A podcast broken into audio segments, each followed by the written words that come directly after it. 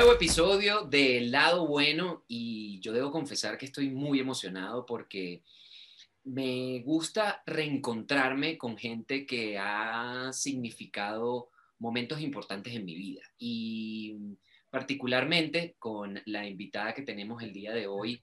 Siempre para mí, y, te lo comparto, Glinda, y, y te hablo ya directamente compartiéndote esto, siempre ha sido una, como un referente, ¿no? Un referente en cuanto a cómo trabajar y cómo me gustaría trabajar y cómo me gusta conectar. Para quienes no conozcan a Glinda, eh, Glinda es comunicadora social, es periodista, mm. productora, coincidimos por muchos años trabajando en radio en Venezuela. Y si algo la define en estos momentos es que una, es una apasionada por las historias, y no solo por escucharlas o por verlas, porque también seguro muchos por ahí la recordarán por su proyecto TV Holic, con el que no solo tenía una voz propia, sino que también te invitaban a muchos espacios a conversar y hablar. Pero creo que, que la vida ¿no? y las mismas vueltas que vamos experimentando nos colocan en una posición donde también podemos contar nuestra historia. Y al momento de, de, empezar a crear este espacio y empezar a, a, surgir la motivación de mostrar el lado bueno de mis amigos principalmente, porque también me doy cuenta que estoy rodeado de gente muy valiosa, me vino tu nombre a la cabeza, porque eh, creo que hay experiencias muy chéveres que podemos compartir, muchos lados buenos que podemos compartir, de una mujer que desde mi perspectiva, muy hacedora, muy activa, muy involucrada siempre en lo que tendría que ver con comunicación, con producción de eventos, con relacionamiento en Venezuela. Glinda, ¿dónde está ahora? ¿Sigue siendo esa misma Glinda o cómo te defines un poco en este momento? Uh, a ver, estoy en un pueblo, primero que nada, gracias, baby. O sea, el amor, me enamoré un poquito más de ti en este momento. Eh, siempre es gratísimo hablar contigo eh, y además me emocionan siempre todos tus proyectos. Y gracias por pensar en mí, tú lo sabes, cosita. Y a ver, ajá. Estoy ahorita en Ayariz, un pueblo precioso en Galicia, es una cosa muy, muy linda, chiquitín, tú lo recorres a pie en una hora. Eh, pero es así un pueblo pequeñito, pero con todos los juguetes, ¿no? Eh, para darte una, una referencia, eh, pues en Ayarés no tenemos semáforos, o sea, así de pequeño es el pueblo, ¿no? O sea, es un pueblo que tiene la población del cafetal, para los, que, para los venezolanos que no escuchen, vean. Sí. y eh, ¿Y qué, qué, es de mi vida? Pues aquí he hecho un poquito de todo, la verdad, ¿no? Eh, llegamos hace, vamos a cumplir cinco años y la verdad es que eh, eh, el tema de las comunicaciones me es un poquito como en segundo plano, o sea, ha pasado un pelo en segundo plano, porque claro, el emigrar y además más para Galicia, el tema de las comunicaciones es súper difícil. O sea, entrar, trabajar en el área de uno es súper, súper complicado, la verdad. Primero, un temazo que yo todavía el galego no lo domino, lo entiendo perfectamente, gracias a Dios, y me parece que además es un idioma súper bonito, súper tierno, súper cercano, es una cosa maravillosa, ¿no? Sí. Pero eh, e, es un problema, pues evidentemente si tú no lo dominas, ¿cómo puedes escribir bien no? Entonces, bueno, yo he trabajado un poquito en todo, o sea, trabajé, a ver, mira, trabajé ayudando a, cuidar a un señor, a, a, cuidar, no, a bañarlo, a asearlo en las mañanas, que yo decía, ¿sabes? Que, que, hay que ver que como, aquí el emigrar te tumba todos los, te tumba todos los, no son los prejuicios, es Em, los patrones. No, ah, se me fue la palabra, cuando tú eres así altivo, eh, todas las, todo, todo, lo prepotente que tú puedes ser, el emigrar, te da unas cachetaditas de realidad, ¿no? Yo recuerdo eh, cuando yo estaba joven, cuando estaba joven, cuando yo tenía 16 años, un amigo emigró a Estados Unidos y él se fue y se fue a limpiar piso Y yo decía, yo no, yo tengo una carrera, sé, ah, sabes, yo, yo no me voy a limpiar piso, nada, para. O sea, aquí he limpiado piso, he limpiado habitaciones, he limpiado culos, o he hecho todo para mí. Pero, eh, a ver, si cada vez uno se acerca, uno intenta, eh, cuando tú dices que, que, que, soy comunicadora, me encantó eso, porque la verdad es que sí, uno intenta eh, acercarse por donde sea. Yo, por ejemplo, trabajo en una tienda de ropa y mi manera de pues, llevar las redes sociales, ¿sabes? O sea, ahorita estoy trabajando en una librería y también, eh, bueno, ahí sí me exigen el galego. Entonces, bueno, mira, ya estoy en mi cursito de galego para poder eh, retomar lo que venga con la comunicación, ¿sabes? Lo que se pueda relacionado a mi carrera. Pero mientras tanto es hacer vida, sobrevivir y, y y yo creo que el estilo de vida de alejado de la ciudad me ha sentado tan bien y, y, sin yo darme cuenta es una de las cosas que yo siempre quise, o sea, yo toda mi vida quise vivir en un lugar así.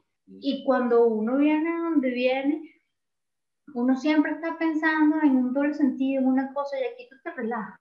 Me llama mucho la atención de lo que me estás compartiendo en este momento, Glinda, es que pareciera que el, que, el, que el haberte ido, ¿no? Y ahí particularmente también tengo otra pregunta de si es tu primera vez migrando o no, pero pareciera que el haberte ido fue abrir los ojos em, en cuanto a dónde tú quisieras estar, a pesar de tal vez haberte ido sin quererlo, ¿no? Tal vez un poco forzada por la misma situación país, pero inconscientemente ese proceso o esa decisión al final te llevó a estar más conectada contigo y con lo que tú eres, porque ahora te entiendes como en una fluidez donde ahorita me decías, mira, he descubierto que siempre quise vivir en un pueblo así, con una realidad no tan acelerada como la de la ciudad. Em, ¿Sientes entonces que el, el, haber roto ese, ese canal que tenías evidentemente con tu país, más bien te está haciendo más auténtica?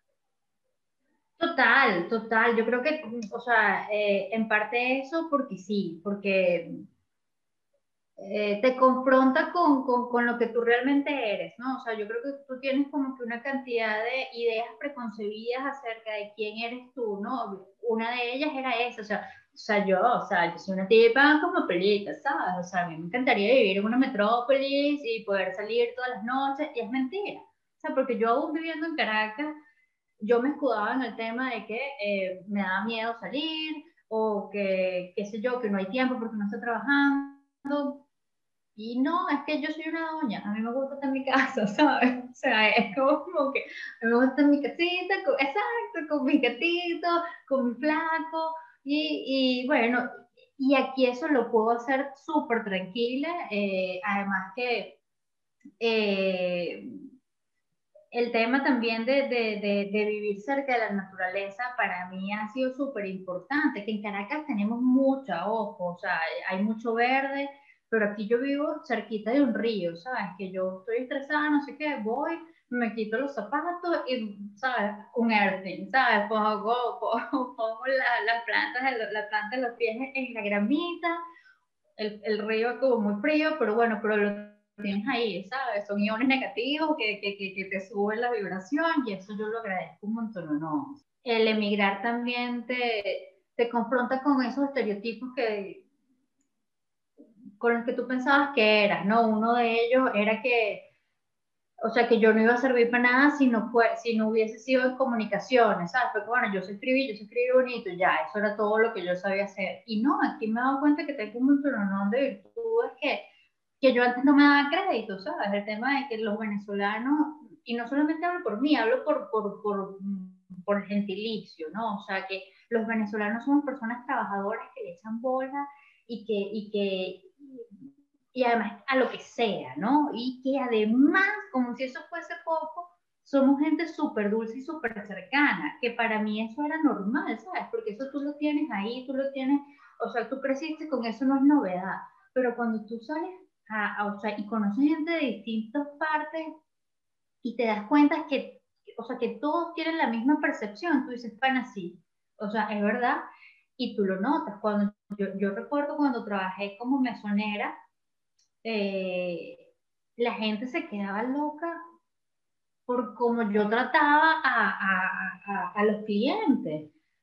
¿Sabes? Y, y para mí era, bueno, nada, ser simpática, pues, ¿sabes? Esa gente está entrando, uno tiene que ser amable, ellos pagan mi sueldo, y no aquí era una vaina como que, wow, pero no, o sea, eh, eh, y eso me doy cuenta que son cositas que te los da, que por supuesto, claro, que uno tiene mérito, pero, pero te lo da Venezuela, te lo da el país, porque nosotros somos así. Y nosotros somos trabajadores. Hay una expresión fantástica aquí que, que, te, que, que te dicen a ti, eh, que te dicen aquí que a ti no se te caen los anillos.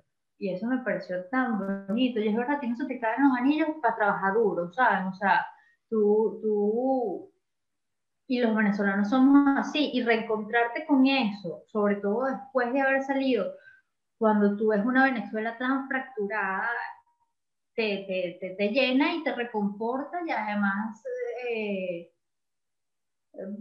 como que se, se, cimenta más eso dentro de tu personalidad, ¿no? Era la primera vez que, o es la primera vez que, que migrabas, que te ibas del país por un tiempo largo, pues. Sí, sí, sí. Primera vez que emigré, o sea, y primera vez jamás crucé el charco. Yo jamás en mi vida había estado en Europa eh, y para mí es súper nuevo, o sea, el tema. ¿Sabes qué? ¿Sabes qué ahí, Glinda, y, y te atajo?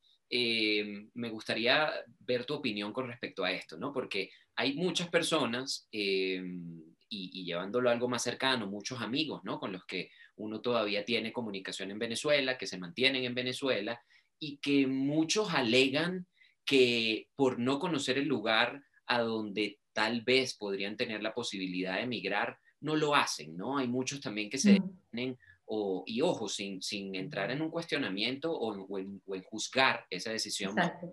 Eh, pero me llama la atención el hecho de que hay gente que se atreve, ¿no? Y, que si no conozco de, a piel propia, digamos, porque he pisado ese lugar, investigo, pero al final te atreves a, a probar algo nuevo. ¿Qué, ¿Qué, le pasó a Glinda en ese momento que estabas tomando la decisión con respecto a eso, a que era un lugar completamente desconocido? Bueno, la verdad es que eh, nosotros estábamos buscando salir de Venezuela como fuese estábamos explorando varias posibilidades y Ayarí surgió porque, eh, primero porque teníamos un piso acá, ¿sabes? Entonces ya eso es como que, bueno, pum, ¿sabes? Una casilla, como dicen los mexicanos, palomeada. O sea, no, el tema de que, bueno, yo casándome con el flaco hubiese podido tener residencia, que efectivamente sí fue tal cual como, como ocurrió, eh, eh, fueron como que tú vas sumando, ¿no? Y sí, por supuesto da, da, da, susto, ¿no? Porque yo, es lo que te digo, yo jamás en mi vida había estado en Europa, eh, yo no conocía a la familia del flaco aquí, este, ellos tenían muchísimo tiempo sin verlo a él y, y, hay, y hay mucha incertidumbre, pues, pero pero yo creo que uno tiene que poner en una balanza, ¿no? O sea, nosotros, o sea, yo tenía tres trabajos, el Paco le estaba yendo súper bien a nivel profesional y cada vez se nos estaba haciendo más difícil sobrevivir, o sea, nosotros teníamos, imagínate, nosotros teníamos ocho gatos en la casa y era súper complicado eh, conseguirles comida, o sea, cuando hubo uno de los gatitos se, se nos enfermó y allá tuvimos que vender dólares para poderle pagar el tratamiento, ¿sabes? Entonces, era una cuestión súper desgastante y al final, nada, tomamos la decisión y, y, bueno, nada, pusimos en adopción cuatro gatos, o sea, que los adoptaron cuatro padrinos amazing, gente a la que yo estaré infinitamente agradecida. Uno de ellos todavía me manda updates cada cierto tiempo y a mí se me hago el guarapo cuando veo a mi niño, ¿sabes? Y los otros cuatro nos los trajimos para acá y, y, y, es eso, o sea, es darnos una vida mejor y darles a, a nuestros gatitos también una vida mejor, o sea, era uno a mí, y, y, lo comparto con todos, con mis amigos que todavía están allá en Venezuela, o sea, uno, a uno se le olvida que uno puede vivir bien, porque, porque me pasó a mí, porque uno se va acostumbrando poquito a poquito, eh, que las cosas son complicadas, que toda vaina es cuesta arriba, ¿sabes? Y, y cuando tú sales y, y, te das cuenta que no, que no tienes que estar mosqueado todo el tiempo, que no tienes que estar engrinchado todo el tiempo, que, que no tienes que mirar para los lados antes de cruzar, antes de salir de tu casa, ¿sabes? Eh, eh, es un respiro, o sea, es un respiro. Que ojo, insisto también, como dices tú, sin juzgar a nadie, yo admiro muchísimo a la gente que todavía está ya echándole pichón y, y, y que además intenta con las uñas permanecer. Permanecer y, y, hacer algo productivo, ¿sabes? O sea, porque no solamente sobrevivir, sino además intentan echar, o sea, sacar para adelante el país. Es admirable, o sea, es admirable y yo les aplaudo porque, porque tiene, coño, tiene, tiene mucho valor y, mucho trabajo.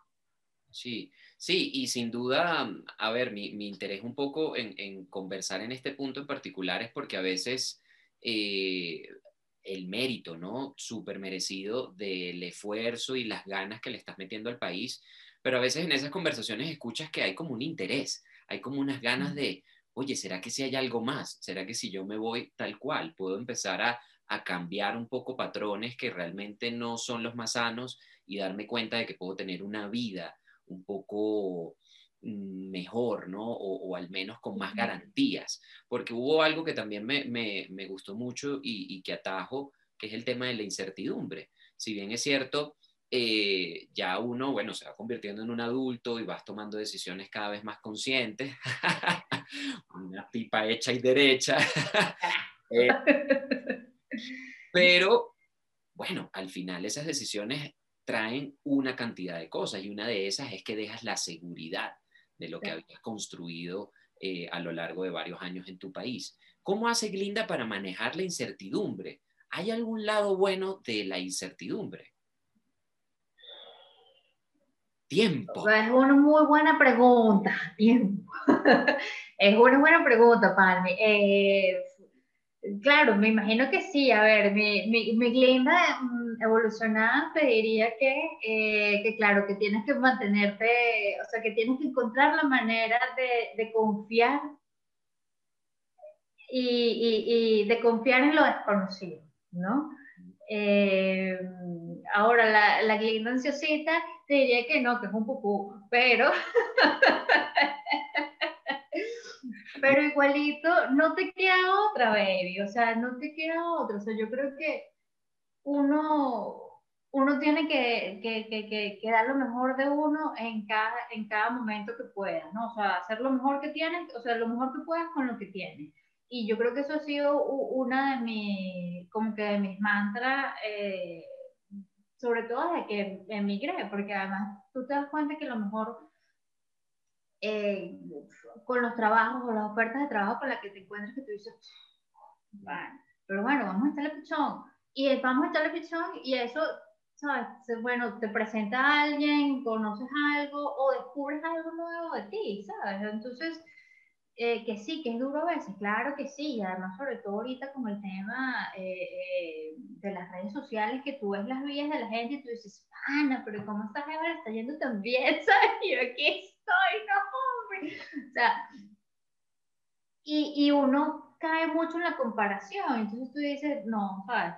Let it go, baby, let it go, suéltalo, baby, suéltalo. Y entonces, y hay que confiar un poquito.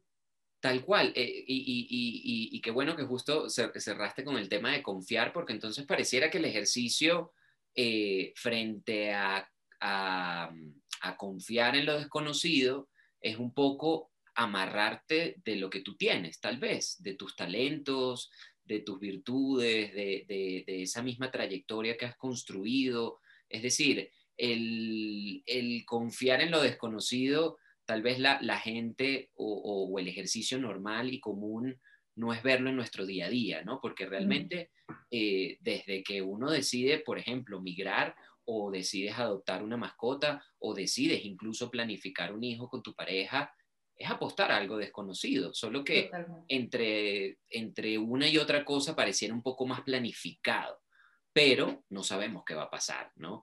Eh, podríamos decir que una de esas herramientas tal vez es el autoconocimiento y, el trabajo de la valoración, de la autovaloración.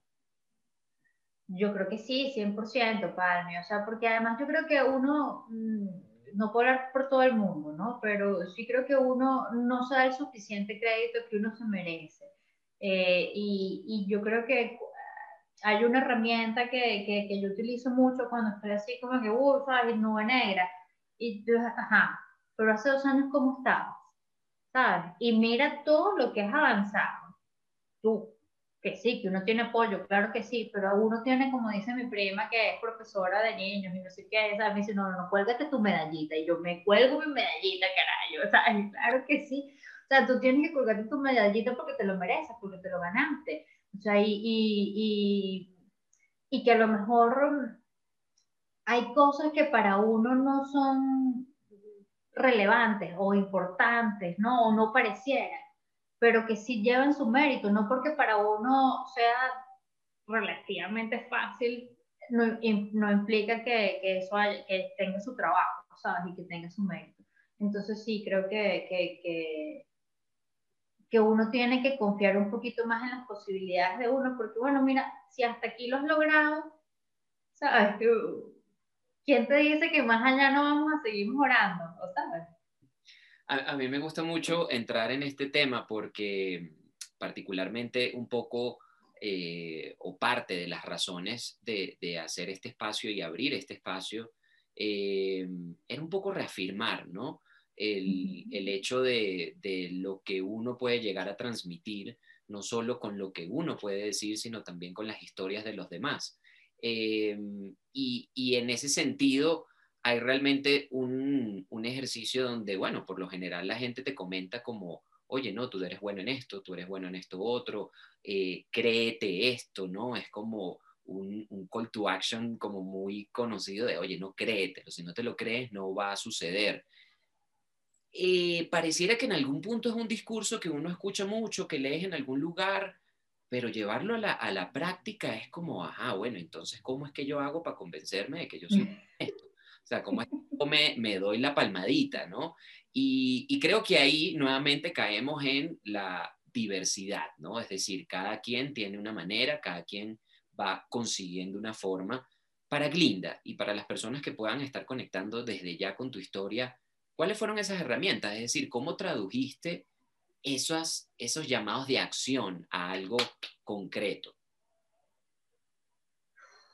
Yo creo que, que la atención, básicamente, lo que tú dices, ¿sabes? Eh, eh, darme cuenta que, que, sí, que ciertamente hay, hay gente que te repite mucho cosas, ¿sabes? O sea, eh, en mi caso era el tema de, a mí me, me, me llaman mucho como que mujer medicina, ¿sabes? Porque, bueno, porque o como la psicóloga del grupo, ¿no? Porque, claro, mis amiguitas llegan, me echan sus cuentos, no sé qué, yo las escucho, pero además en eso, yo las escucho. y uno comparte, y bueno, yo no intento siempre como que apaciguar todo y, y, darme cuenta de que si hay una energía, eh, que hay una energía bonita que se transmite, ¿no? Porque, bueno, porque yo sí creo que yo conecto desde el corazón y bueno, y tú lo sabes. Entonces puedo darme cuenta de eso, ¿no? O sea, eh, y de hecho, lo, una de las primeras cosas que hice aquí, apenas tuve el dinero para hacerlo, fue hacer un curso de Reiki, ¿sabes? Que yo toda la vida, a mí toda la vida me ha encantado, eh, pues nada, el tema, los temas espirituales, eh, yo siempre me he movido con muchas energías y dije, bueno, pues vamos a seguir, pues, o sea, y por ahí me fui y siento que ha sido uno de los grandes descubrimientos y, y, y de esas cosas que, que que la vida me tenía y yo solamente tenía que pues, agarrarlo, ¿sabes? O sea, que, eh, Pero contestando tu pregunta, ¿verdad? Porque me voy por el lado, creo que la atención, o sea, yo creo que uno tiene que estar más atento a... a... Sí, hay patrones que se repiten, entonces... Y darle el, su justo valor.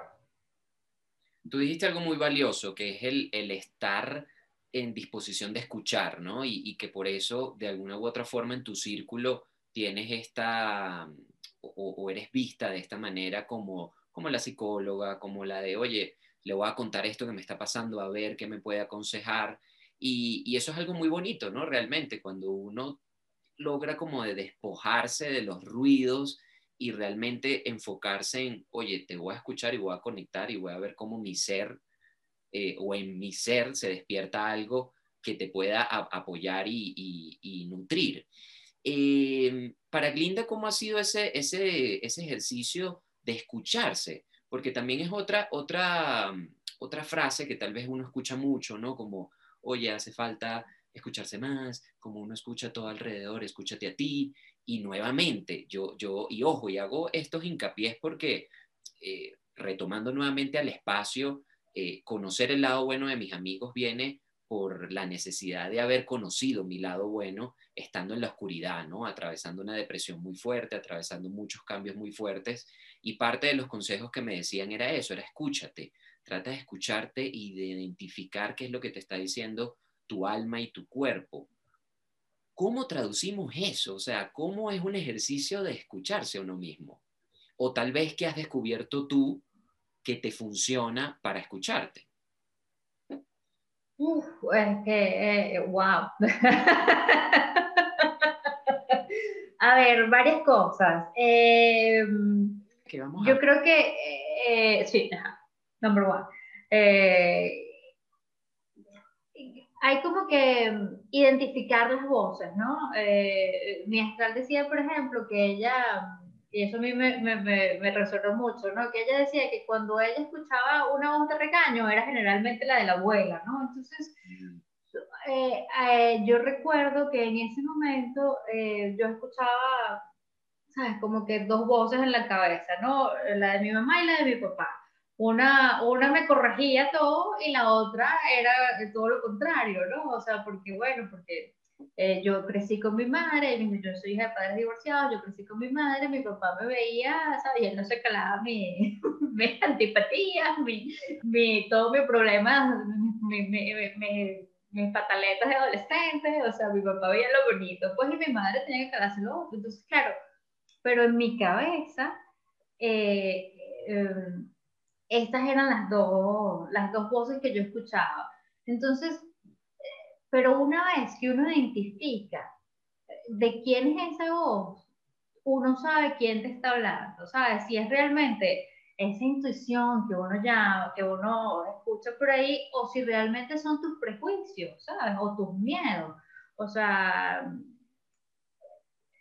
porque generalmente cuando uno escucha esas voces, la, cualquiera que sea para el que nos esté escuchando, no es tu verdadero ser, no son tus verdaderos deseos, no, no, no, es, es o tus miedos o tus ansiedades. Entonces yo creo que por ahí eh, hay que ir, o sea, por ahí empezar a identificar. Otra vez, ¿cómo? Con la atención. O sea, uno tiene que, y tampoco es que tú tienes que estar todo el tiempo alerta, ¿sabes? O sea, no, uno tiene que relajarse. Porque si uno está todo el tiempo alerta, no llega. Tal cual, acabas de decir algo clave que es el hecho de relajarse, ¿no? Más allá de que haya una intención de, bueno, sí, eh, ahora tomo una conciencia de empezar a identificar sensaciones tal vez o pensamientos tal vez que me vienen, tampoco es que puedo generar una, una, sí, como una adicción o una necesidad de identificar todo, porque entonces más bien caemos en la frustración, ¿sí? Y, y, vuelve otra vez esa voz, o, para mí es, es, esa voz de tienes que, tienes que, tienes que, ¿sabes? O sea, y, y, De alguna manera. Claro, exacto. Es como que, bueno, tienes que estar pendiente de tal cosa, tienes que estar pendiente de aquella cosa, ¿sabes? Entonces yo, yo cambio la voz cuando me pongo con él, porque es la voz de mi cabeza que me exige resultados, y es la que, y es la que juzga, y es la que te vas a poner esa camisa, que te ves gordita, ¿sabes? O sea, es eso. Entonces, no, eh, eh, no, bueno, a lo mejor no me quiero ver gordita hoy, bueno, me pongo, me pongo otra, qué sé yo, no sé, pero, pero... Generas un cambio, o sea, le, le sí. el, el, la, la ficha o el accionar. ¿Qué pasa cuando tal vez eso que estás escuchando no te gusta tanto, cuando realmente empiezas a identificar que sí debería hacer acciones distintas para, pues, ir llegando a lugares distintos. Sí, que también, o sea, no es fácil, ¿no? O sea, nadie dice que todo, o sea, el que diga que, que, que esto es un camino fácil te está mintiendo, o sea, te está vendiendo tickets chingos, o sea, no compres esa vaina. Eh, es duro, pero yo creo que eh, otra vez el ejemplo de emigrar, no emigrar, o sea, ¿qué, qué duele más? ¿Sabes? ¿Seguir en esto? O a lo mejor un tiempo que va a ser un poquito incómodo, única y exclusivamente porque es nuevo, pero luego va a traer sus beneficios. Y además, bueno, y si después no trae sus beneficios, no te tienes que quedar ahí tampoco toda la vida, puedes seguir moviéndote, ¿no? O sea, yo creo que tener la, la certeza de que uno siempre va a poder mejorar. Y de que ninguna decisión que uno tome es, es una cosa así final, o sea, tú siempre puedes seguir eh, construyendo sobre, la, sobre, sobre esta base, ¿no? O sea, es eso, hacer lo mejor que uno, lo mejor que tú puedes con lo que tienes. O sea, no, no, y además eso, como que saber que, que de corazón que eso es lo que estás haciendo, ¿no? O sea, como que, bueno, en este momento es lo mejor que yo puedo hacer, es lo mejor que yo puedo dar, mm. sin que esto sea tampoco así como que, bueno, pero realmente lo mejor que yo puedo dar, no, porque yo me puedo bajar tres horas más a hacer ejercicio, ¿sabes? O yo puedo bajarme y, no sé, o sea, sin Siendo compasivo con uno mismo. Exactamente, exactamente, sí. Y, yo agregaría allí eh, ser flexible, ¿no? Estar dispuesto a que tal cual, como, como el agua que va fluyendo y que pasa por un canalito y que pasa sobre las rocas y, digamos, en esa fluidez y en ese camino que uno va eh, labrando con cada una de las decisiones, pues también estar flexible a lo que pueda surgir que ahí con mucho con, con, esos momentos que viviste al, al, recién migrar, que fue tal vez hacer los trabajos que no te gustaban del todo o que no pensabas que en algún momento ibas a hacer. ¿Cuál fue el lado bueno de haber pasado por esa incomodidad de hacer cosas que tal vez no eran las que querías hacer en ese momento? Lo que te comentaba antes, o sea, el darme cuenta de, primero de que en mi familia, por ejemplo, yo, yo, yo, yo duermo mucho, mucho, mucho, mucho. Y en mi familia yo siempre era la floja, ¿sabes? Y yo me di cuenta que no, bueno, yo no soy floja. O sea, yo le echo pichón, ¿sabes? O sea, y tú me pones y yo voy. Y no solamente que, que tú me pones y yo voy, sino que yo tengo un nivel de exigencia alto conmigo mismo. Y era lo que te comentaba, o sea, por ejemplo, cuando me tocó cuidar al viejito, eh, era un viejito, o sea, antipatiquísimo, antipatiquísimo, antipatiquísimo, güey. O sea, que después me enteré incluso que el tipo, pobrecito, había sido guardia, guardia civil y era un tipo como que muy déspota. Y verlo en esa, pero claro, en, esa, en esas condiciones, era un señor que no podía, eh, o sea, no podía hacer nada por sí solo. Pues, o sea, nosotros lo bañamos, no lo bañamos, lo hacíamos, este, le damos la comida, lo cambiamos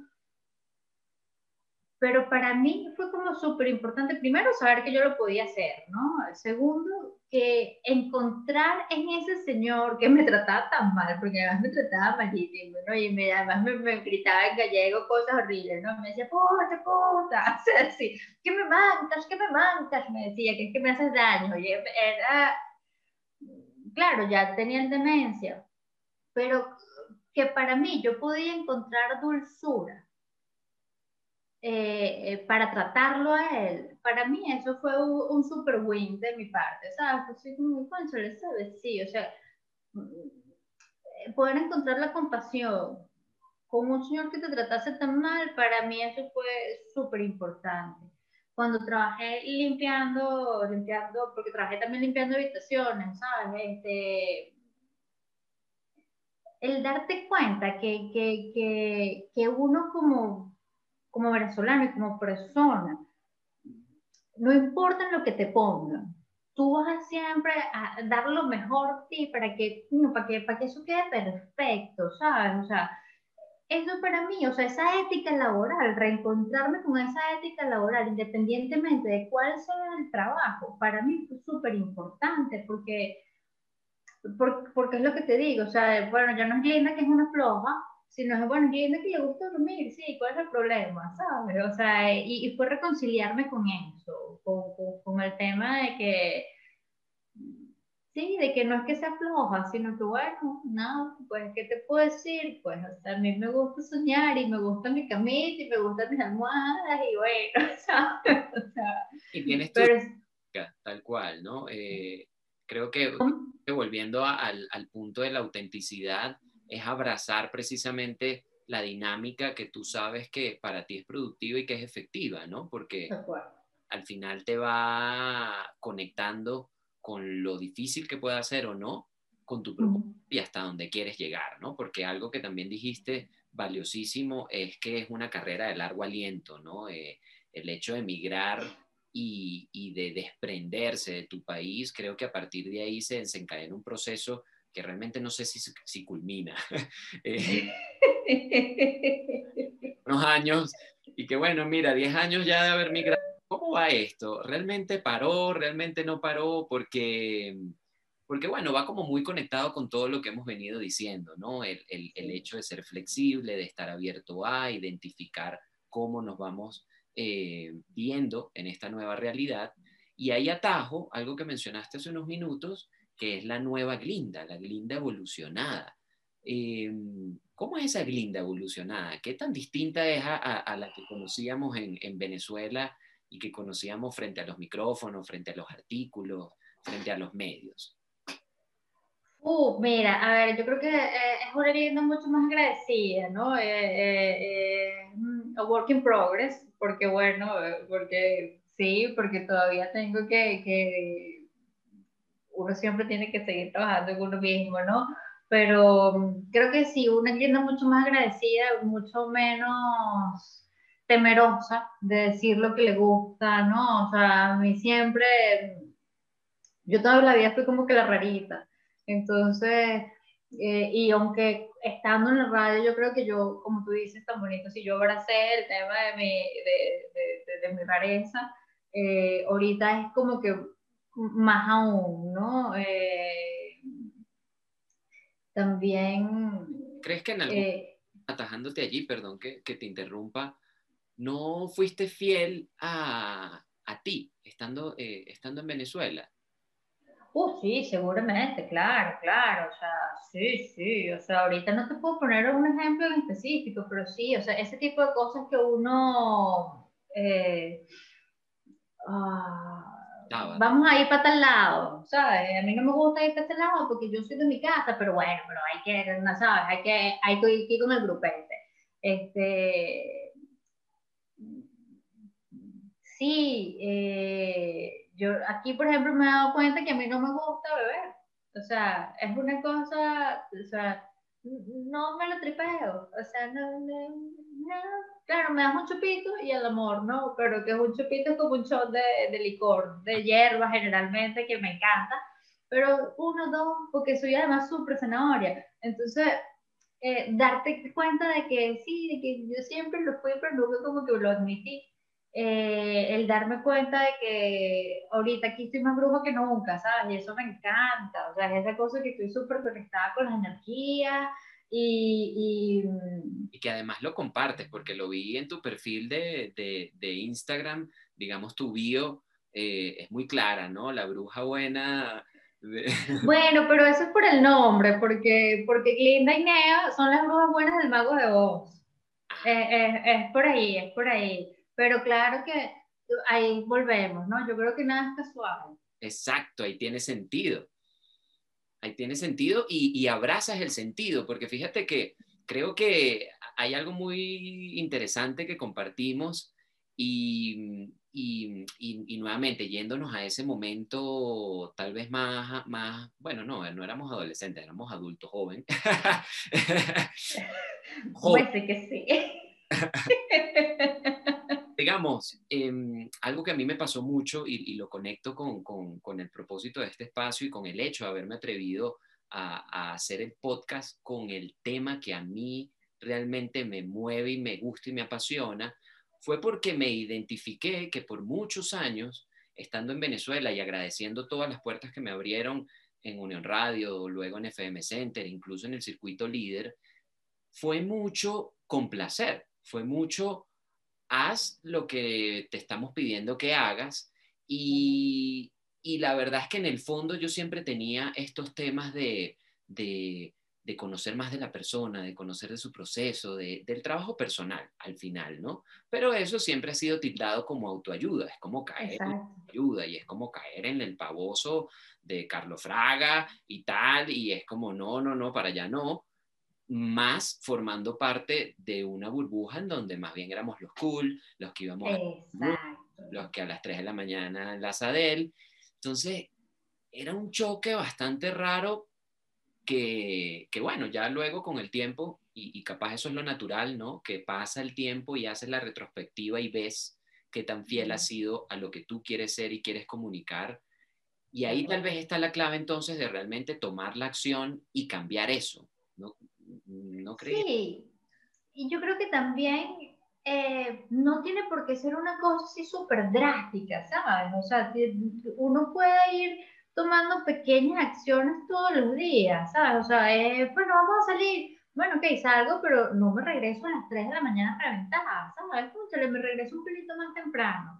Eh, que bueno, que no sé, eh, a lo mejor salgo, pero no me caigo a birra, sino que me tomo, no sé, un vinito, una cosa, para que le guste, ¿sabes? Eh, em, o a lo mejor ni siquiera es que, bueno, no sé, no salir, sino que, bueno, esta noche sí me cuesto temprano o bueno, esta noche no me voy a comer en la noche, ¿sabes? Una súper hamburguesa, sino me como una ensaladita, porque bueno, porque yo quiero dormir y que ya mi gestión esté hecha, ¿sabes? O sea, yo no quiero que todo mi cuerpo esté utilizando la energía para, para digerir la carne, no, yo quiero soñar bonito esta noche, ¿sabes? Eh, sí, pareciera que, que, vas identificando lo que realmente te nutre, ¿no? Y, y generas un equilibrio dentro de eso, ¿no? Porque tampoco, cual, no se vuelve un hecho de satanizar lo, que no, pero más bien generar un equilibrio que precisamente te hace ser mejor persona. En ese equilibrio, Glinda, ¿qué, herramientas, y, vuelvo al tema de herramientas como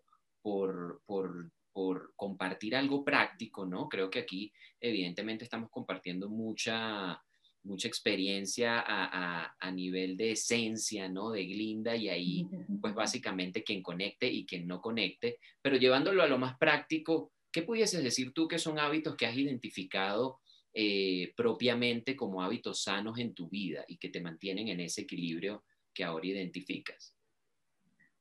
Muchos, la verdad, muchos. Yo, yo he cambiado un montón, ¿no? Eh, mis hábitos, digo. Y bueno, anote ahí, saque su lista. y sobre todo después del diagnóstico, eh, a ver, yo, yo filtro mucho todo lo que consumo.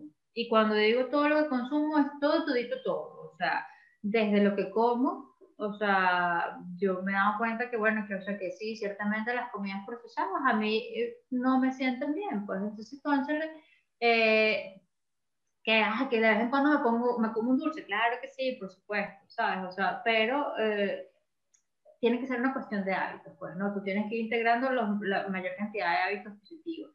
Yo intento por lo menos eh, meditar un ratito todos los días, ¿sabes? Em, yo, como te decía, todo lo que consumo, o sea, yo, por ejemplo, durante, durante la quimio era impresionante porque yo me ponía a ver bloopers de Friends, ¿sabes? O sea, era como que, bueno, o, meditaba o cuando ya me cansaba de la cosa, porque hay veces que, bueno, que los mismos miedos están ahí alborotados, entonces, bueno, desconectas. ¿Cómo desconectas? Con la risa. O sea, cuando tú estás con la risa, que esa es una de las cosas que, que he aprendido, la risa te corta el discurso del pobrecita yo y te corta el discurso del miedo. O sea, y eso es un hecho científico, eso no soy yo que lo estoy inventando, no, no, no, hay expertos que lo han demostrado, ¿no? Entonces, ¿qué haces tú? Bueno, te pones tus bloopers, ¿sabes? Y si no son bloopers, bueno, son videos de animalitos haciendo cosas preciosas del amor, que eso te sube la energía porque sí. Eh, he incorporado también los aceites esenciales, porque además los aceites esenciales te suben la frecuencia también muy rápido porque con el olfato se conecta muy bien. Pongo música bonita, o sea, además música bonita que conecte conmigo, porque bueno, sí, a mí me puede gustar Radiohead, que no, no, no es que me guste tanto, pero Radiohead, de, o sea, que sí, que no, no, les quito mérito, son, son, unos verdugos, claro que sí, pero eh, si yo quiero subirme el ánimo, no voy a poner Radiohead, ¿sabes? O sea, porque, porque no me conecta con la alegría. Entonces yo intento conscientemente conectarme con cosas que me suban la energía. Eh, ¿Qué más? A ver, he incorporado, todo el que me conoce desde, desde, desde jovencita, o sea, yo no comía verde, yo no comía montes, era como que...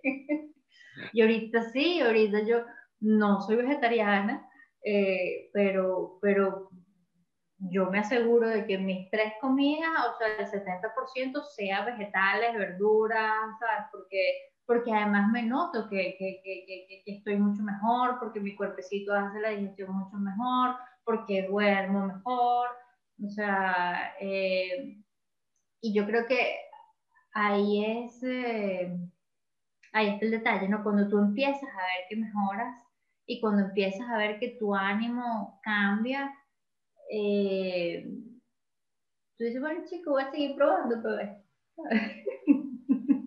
Acabas de dar una perla porque muchas veces las personas se preguntan, bueno, ¿y para qué sigo meditando? ¿Para qué sigo haciendo yoga? ¿Para qué investigo comer verde y cambiar mi alimentación? Porque precisamente empiezas a ver un cambio, ¿no? Empiezas a ver una modificación que por lo general es positiva a cultivarte, porque ahora te estaba escuchando y iba escuchando cada una de las herramientas y, prácticas que, tienes incorporadas y pareciera que es hacerse consciente del templo que uno es, ¿no? Y, uso la palabra templo que, que, pudiese entrar tal vez hasta en un cliché y todo, pero es que precisamente hay que verlo así, o sea, hay que incluso cuestionarse y romper el sistema hasta del consumo de entender que realmente eso que estoy comprando, que no tengo ni idea de dónde viene, es una energía que estoy metiendo en mi cuerpo y que eso va a hacer variaciones y a partir de allí pues entonces empezar a decidir por qué lado sí y por qué lado no, ¿no? Eh, me encanta que estés comiendo verde. De hecho, te comparto que yo estoy en el, en el proceso del vegetarianismo, tengo un año de vegetariano. En serio, ¿cómo te admiro, Palme? Porque yo creo que eso es súper difícil es un viaje, es un viaje, pero creo que ahí nuevamente conecto con la flexibilidad. O sea, uno también tiene que hacerse consciente de que si tomas la decisión, estás decidiendo romper un patrón que viene contigo desde hace 30 años. Claro. Entonces, eh, coño, hay, hay, momentos en que tú pasas por ahí, te huele un pollo asado y tú dices, como los poquitos, ¿no? Y, y, se prende una, una alerta Em, pero al final conecta mucho con eso, ¿no? Con el tema de, la, de, la, de ser flexible con uno mismo y de prestar atención entonces a eso que vas viendo que sí responde positivamente. Hay algo que, que, que, mencionaste en todo este tema de, de, los hábitos positivos, ¿no?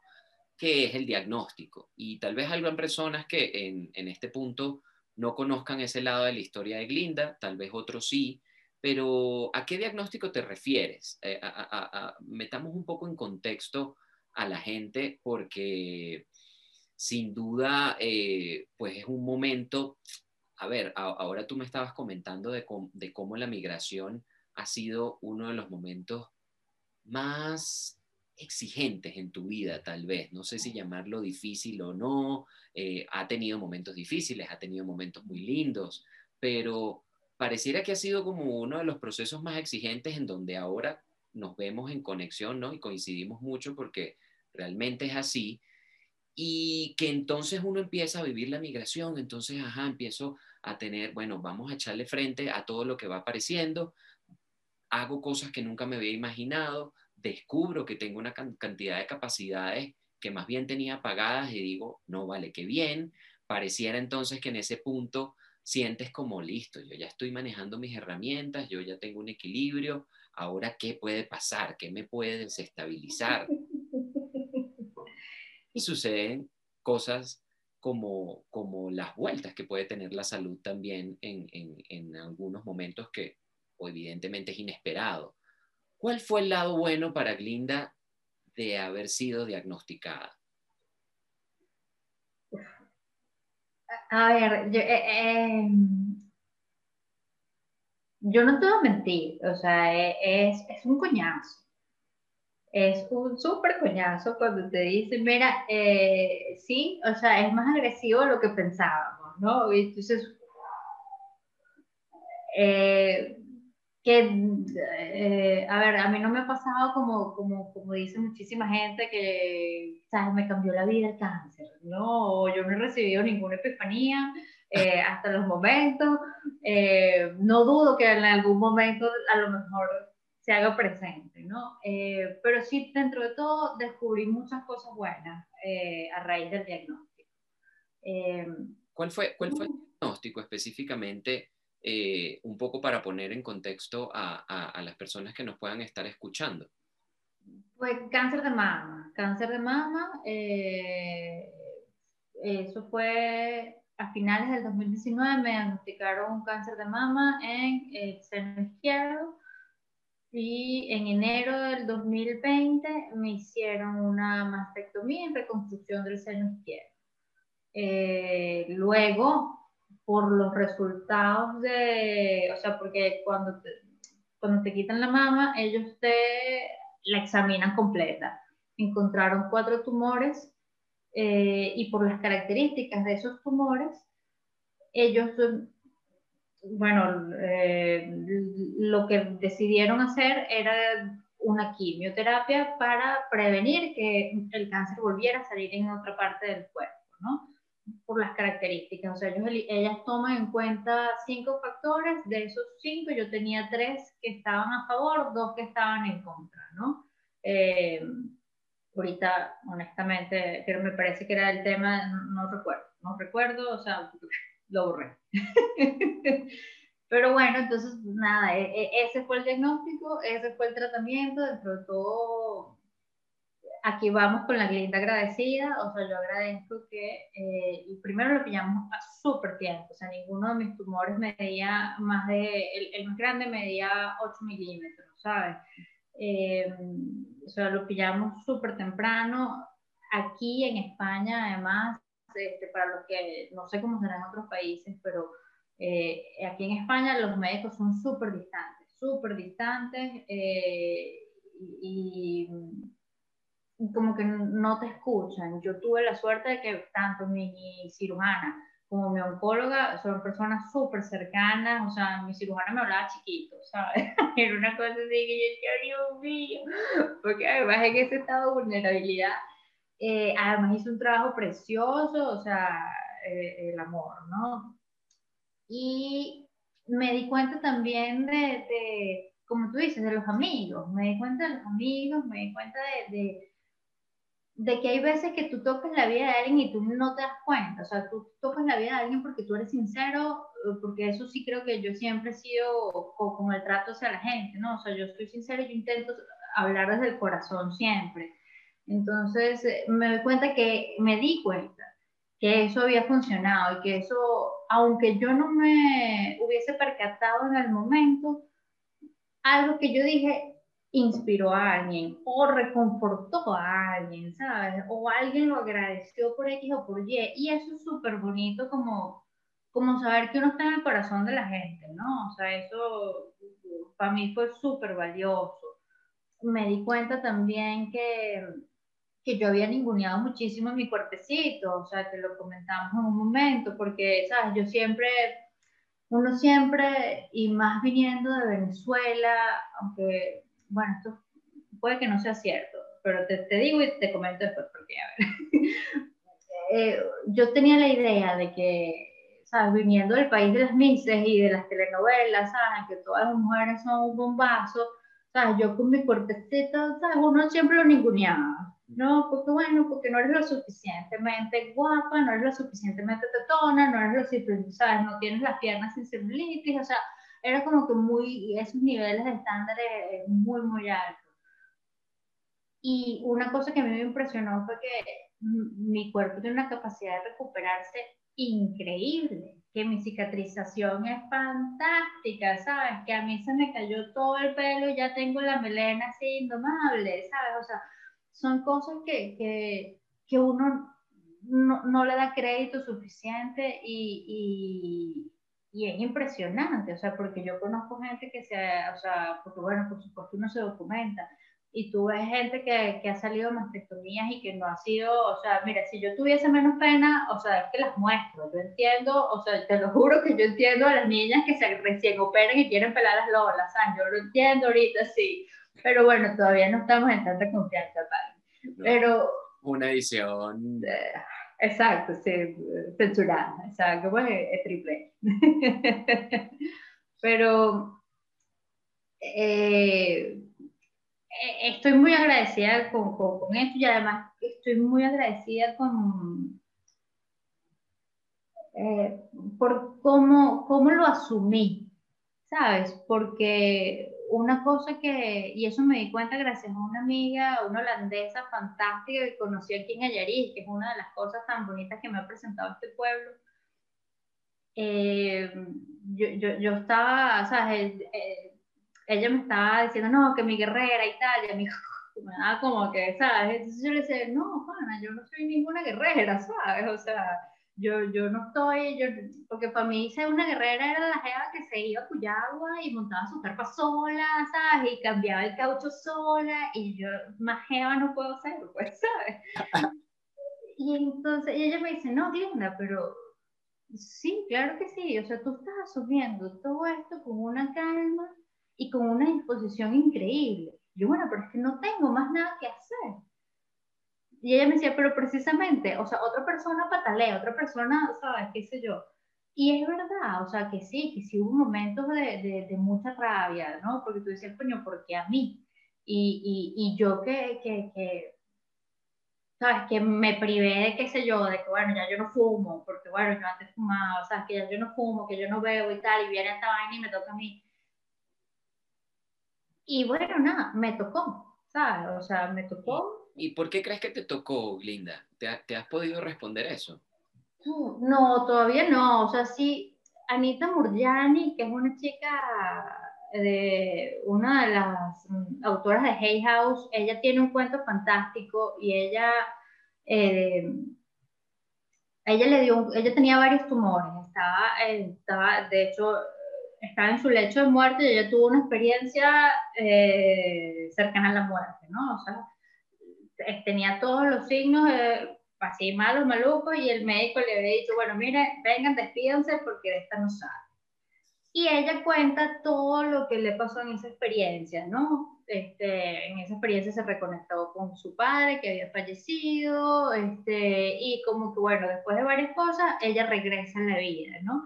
y ella em, cuando regresa eh, se ha encargado de pues transmitir todo lo que ella aprendido. Una de ellas era que, em, que uno tenía que ser más auténtico con uno mismo, ¿no? O sea, o sea, uno tenía que ser más auténtico y más fiel a uno mismo. Que, que a ella la movía mucho el miedo a o la necesidad de complacer a. Y yo sí creo que yo tuve mucho de eso. Eh, que no es fácil ¿sabes? sacudírselo, pero sí creo que, que sí, ¿no? Que no es que era falsa, porque no siento que lo he sido, pero sí uno muchas veces aguanta más de lo que debería, ¿sabes? Porque bueno, porque no quieres prender la fiesta, porque bueno, porque no quieres que aquella persona se decepcione, porque, bueno, porque siempre quieres quedar bien, porque, bueno, porque dentro de todo, bueno, es linda, que es la buena, ¿sabes? O sea, la gente espera que tú seas buena y que seas compasible y que sea, bueno, la que te cae toda Entonces, está bien poder decir, ¿sabes qué? No, hasta aquí. Claro, entonces, de, de alguna manera, si tenemos el permiso de ir respondiendo la pregunta, ¿te tocó para conocerte más? te tocó para, para, para ser más fiel a ti, incluso para valorar más lo que de, de, de entrada tienes y, y, trajiste al mundo. Es una muy bonita manera de verlo y, y, y, te lo agradezco porque yo no había llegado sola, así que me gusta y me quedo con esa. y Glinda, em, estamos abordando el tema, me, me parece que que de una manera muy nutritiva, ¿no? Tanto para ti como ejercicio de darle forma a la experiencia, como para uno, ¿no? Que la está escuchando y trata de ponerse en los zapatos. Y, es bonito ver que sí hay un lado bueno de, una experiencia tan nuevamente exigente, ¿no? Eh, y, además desconocida, volviendo al tema de lo desconocido, que son esas vueltas donde, ajá, capaz no fue una decisión que tú tomaste, esto, lo, esto vino, esto vino y tienes que ver cómo lo trabajas y lo asumes. En ese momento, y, ojo, y lo pregunto no queriendo llevarte a un lugar incómodo, sino más bien en tratar de identificar las herramientas para quien pueda estar atravesando por eso, en ese momento de incomodidad, en ese momento del por qué a mí, en ese momento de la rabia, eh, ¿cómo lo trabajaste? ¿Cómo, cómo, qué, utilizaste? ¿Qué empezaste a, descubrir tal vez también?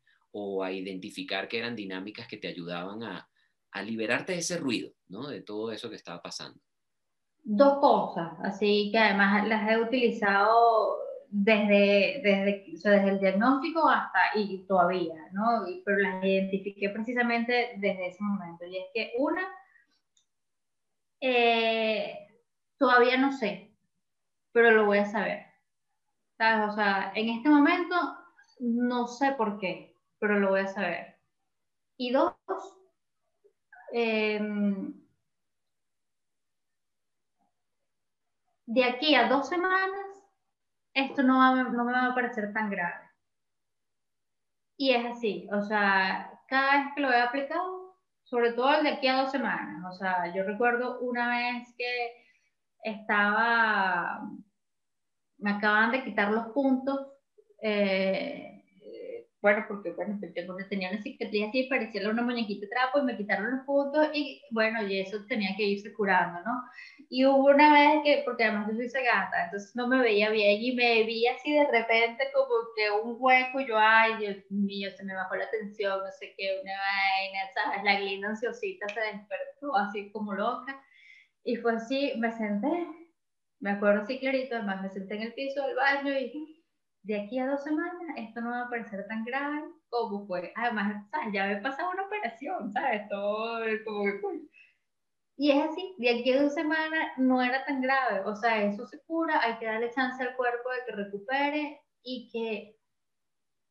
Y una cosa que también por ahí, o sea, sobre todo a, a las personas que, que a lo mejor se enfrentan con un diagnóstico de cáncer o alguna enfermedad, y es que han habido casos por lo menos de todos los tipos de cáncer, que en todos los estadios de gente que se ha curado.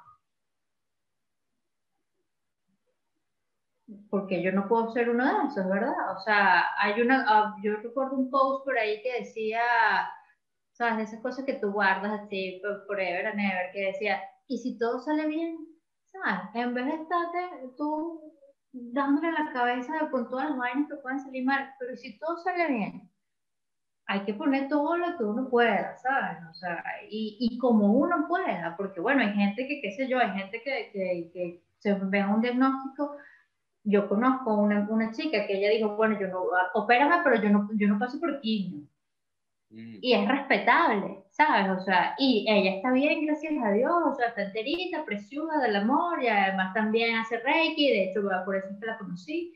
Eh, yo no me atrevía a eso. ¿Sabes? O sea, no, no, o sea, yo me pongo en manos de los médicos, chévere, ¿sabes? Pero yo voy a poner de mí, o sea, yo voy a meditar, yo voy a, yo voy a curar, o sea, voy a cuidar mi alimentación, voy a filtrar todo lo que entra, o sea, todas las series de que vea, el flaco un momento que era como que, bueno, flaco, pero no vamos a ver nada más, sino puras cosas felices, ¿sabes? O sea, bueno, ahorita no, pues, o sea, si, si es de fantasía y magia, puede haber pata y coñazo, pero si no, no. Fíjate que, que, ahora todo lo que nos estás mostrando en este escenario eh, se traduce a eso del, de la mentalidad, ¿no? Un poco del, oye, ¿y si todo sale bien? O sea, si en verdad vemos este escenario más que el otro escenario, eh, y, e incluso lo conecto ahí un poco con lo de la pandemia, ¿no? Como al principio nosotros, o sea, el miedo de salir a la calle, casi que forrados todos, hasta que después nos dijeron, mira, no, el guante más bien es peor, mejor usa este tapaboca que tal, y ya es algo donde más bien las dinámicas funcionan a raíz del conocimiento de eso, ¿no? tú empezaste a, a, descubrir y a valorar más todo lo que estaba entrando a tu ser, ¿no? Porque te diste cuenta nuevamente de lo valioso que es este, este templo y este cuerpo y, y, lo que tú misma has construido. Eh, en algún momento de todo el, el, proceso que has vivido, entró el cuestionamiento de si uno mismo lo genera, porque sabes que, que en algún punto, pues, y, ojo, esto viene de años, ¿no? De la misma evaluación de, bueno, qué es lo que genera el cáncer, cómo surgen los cánceres.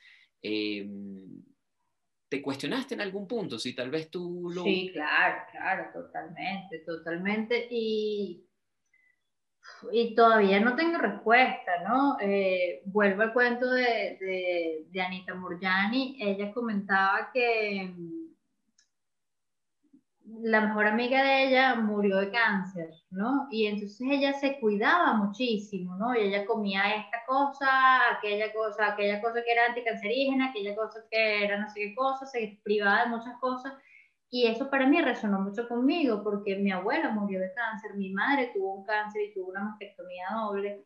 Y yo siempre estuve eh, como que, bueno, o sea, yo me quité desde siempre, por ejemplo, el maní y la soya porque mm, por el tema de los estrógenos y no sé qué, eh, ya yo no fumaba, eh, y era todo para evitar el cáncer, ¿no? Y al final tan, mm, me da cáncer, y es lo que tú dices, o sea, y es ahí en ese momento cuando yo me confronto con la rabia, porque yo decía, ¿cómo me va a dar esa vaina a mí que yo me cuido? Mm. Y uno, sí creo que tiene que ver un poco con, el tema de no ser fiel a mí misma. Y dos, eh, lo que decía la Murjani, que ella intentó cambiar su dieta y su estilo de vida por temor al cáncer.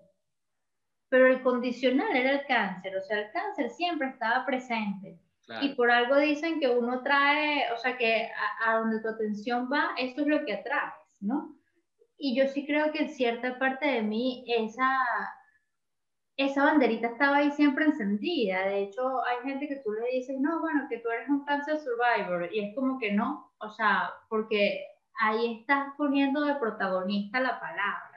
¿no? Y tampoco es que hay que evitarla, no es un tabú, ¿sabes? No, o sea, es increíble la cantidad de casos que hay, pero pero también es increíble la cantidad de gente que, que, que, lo ha sobrellevado, que lo ha conquistado, ¿no? Entonces tú dices, em, creo que hay que redireccionar la, las intenciones y el pensamiento total, porque además eso, insisto, otra vez nuevamente, voy con estudios, o sea, eso está comprobado científicamente, que la historia que tú te dices y la historia que tú te cuentas, el cuerpo y todas tus células generan sustancias para que se vuelva realidad. O sea, si tú te dices constantemente, ay, pobrecita yo, ay, que a mí me duele esto, ay, que para mí todo es difícil, el cuerpo va a generar sustancias para que tu vida sea cuesta arriba.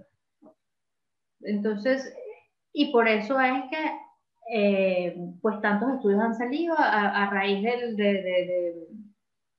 del placebo, ¿no? Del efecto placebo, o sea, porque bueno, funciona tanto para bien como para mal. Si tú te dices que, que tú eres una mierda, se va a convertir en una mierda. Que hay circunstancias que atenúan o que no, sí, ciertamente.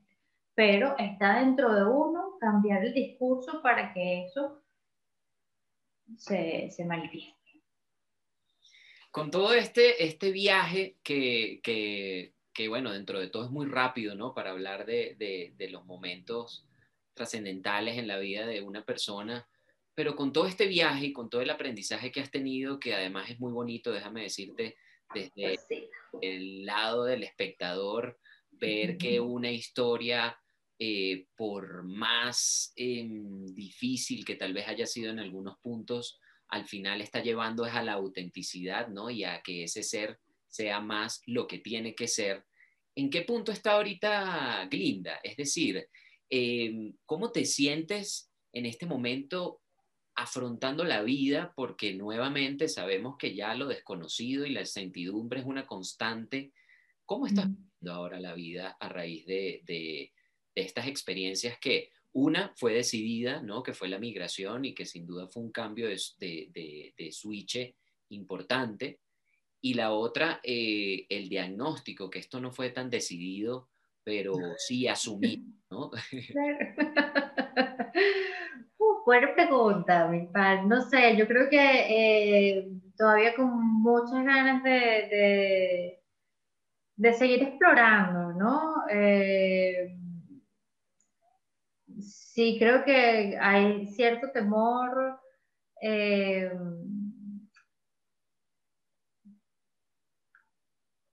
como a no dar la talla, ¿no? Pero bueno, es una de las cosas que seguimos trabajando. Poquito a poco nos vamos atreviendo un poquito más y creo que se ha reflejado en mí en este tema de... sí, y, y, y, puede sonar cliché otra vez, ¿no? Pero, pero sí, ser, ser un poquito más auténtica, ¿no? Y, hay una palabra que a mí me gustó mucho en inglés que es unapologetic, ¿sabes? Y, y ese es como que mi objetivo, ¿sabes? Llegar a eso eh, ir probando cositas nuevas y, y, con la esperanza de, de, tocar gente, ¿sabes? Y de, que, de, poner el granito que uno tiene para que el mundo sea un lugar mejor, porque yo creo que sí, que uno tiene que, que, que demostrar con el ejemplo y si tú haces que tu entorno sea más dulce y más cálido, eso se replica, ¿no? Entonces, bueno, sí. ¿Dar la talla con quién? Perdón que te interrumpa. Ay, conmigo, porque ¿con quién más? Conmigo, sí, sí, conmigo. Y ahí es una de las cosas que uno tiene que trabajar, sí, sí, conmigo. Bueno, decirte que, que, que primero te agradezco abrir tu corazón y tu experiencia no solo para mí, sino para todos los que puedan llegar genuinamente a este espacio y a, este contenido. Y, que tal vez si de alguna u otra forma funciona, eh, sí te estás dando la talla. O sea, el hecho de que tú como persona estés identificando lo que te hace ser y lo que te hace sentir bien y lo que quieres ahora transmitir, es estar llegando al lugar correcto. Y, si de algo funciona nuevamente, creo que el empuje es empezar a compartirlo. Creo que el, el, ponerte la medallita en ese, dar la talla, va a ser simplemente darte cuenta o reafirmar tal vez que tienes todas las capacidades y todas las virtudes para que de tu experiencia de vida puedas nutrir a los demás, puedas motivar a los demás, puedas inspirar a los demás. Y yo te digo, para mí, si bien es cierto que, que, que, sí, como que el sinónimo con guerrero, mm, no sé qué tanto, eh, yo te siento humana, o sea, te siento real y, y, creo que ahí es donde, donde, donde está lo valioso, que es ya desde ese ser que tienes más que identificado y abrazado, empezar a compartirlo. Yo soy uno de los que está ahí en la fila de querer escuchar tu podcast, de querer empezar a, escuchar tus contenidos, porque al final creo que todos estamos yendo para allá. Eh, al final creo que el mismo entorno nos pone pruebas exigentes o no, en distintas medidas o no, pero al final para que cada uno esté en el lugar que realmente merece y en el lugar en donde puedes nutrir, ¿no? Yo tengo un mantra que, me gusta mucho, que, utilizo a raíz de todo este descubrimiento también personal que he tenido, de, también a raíz de la migración y momentos fuertes que me han agarrado migrando, que es yo nutro al universo y el universo me nutre a mí. Y, creo que allí eh, es muy bonito eh, identificar cuando son esas cosas que a ti te llenan, seguramente eh, va a ser recíproco, ¿no? Va a ser un espejo y a la hora de tú también compartir eso, eh, pues va a permitir conectar. Te agradezco, Glinda, enormemente tu tiempo, estar aquí. Te quiero mucho. Y baby. de la Glinda evolucionada que ahora nos presentas porque, bueno, imagínate, si la anterior era valiosa y la anterior le, encantaban las historias y contarlas, creo que ahora eh, tienes demasiadas vertientes, vertientes por las cuales contarnos historias con las que vamos a conectar. Gracias, Palmi. De verdad que ha sido, pero siempre es un placer hablar contigo y además ahorita en tu faceta profesional, sea del amor, me encantó. Eh, gracias por pensar en mí, como siempre te lo digo, y, y, y, por tenerme tan cerquita. Eh, tú sabes que tienes un lugarcito aquí. Te quiero que joder. Yo a ti, Glindish. Beso gigante. Nuevamente, eh, otro episodio de El lado bueno, en este caso con Glinda Neva. Ya ustedes recuerdan que, pues, si llegaron hasta acá es que escucharon toda nuestra conversación, pero recuerden que también la pueden leer en www.elestimulo.com y también por allí en las diferentes cuentas de Instagram, tanto de Glinda como la mía, como del Estímulo, ver diferentes cápsulas de esta conversación tan valiosa que ojalá al momento en que pues, nos estén acompañando eh, tengan toda la disposición de escuchar, que además es una de las claves que nos dio Glinda en la conversación de hoy.